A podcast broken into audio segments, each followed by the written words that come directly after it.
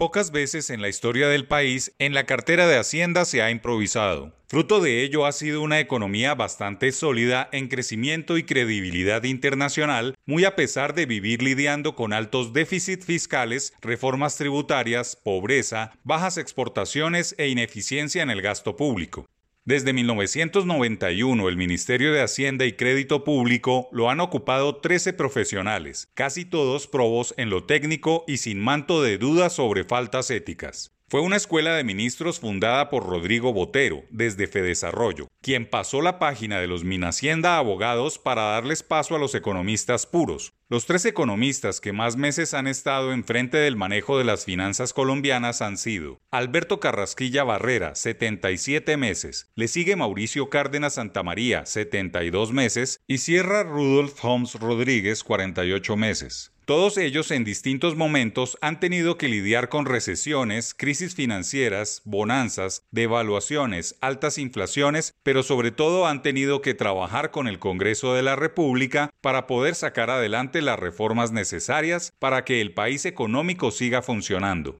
Los roles y las funciones de los ministros de Hacienda están determinados por cuatro fortalezas básicas. Probidad en macroeconomía, conocimiento pleno de la banca multilateral, credibilidad frente a la banca central independiente, pero sobre todo gran manejo y olfato político de las comisiones económicas del Senado y la Cámara de Representantes. Sin lugar a dudas, los ministros de Economía son quienes lideran los gabinetes, los que sueltan los recursos públicos para gasto e inversión, garantizar los presupuestos nacionales, estructuran las deudas, intercambian mejorando el valor de los papeles nacionales y son los encargados de recaudar impuestos y hacer que el sector productivo pague lo poco que aún subsiste de parafiscales son los verdaderos gobernantes del dinero y su papel en el gobierno nacional. Es crucial para el éxito de la gestión de un mandatario de cuatro años. Gran parte del éxito del país en el manejo de la pandemia tiene que ver con el profesionalismo sin tacha de los dos ministros de Hacienda que acompañaron al presidente Duque. Ambos demostraron capacidad de negociación, de acción gubernamental a la hora de dar subsidios para que la economía no cayera más y supieron manejar los recursos escasos.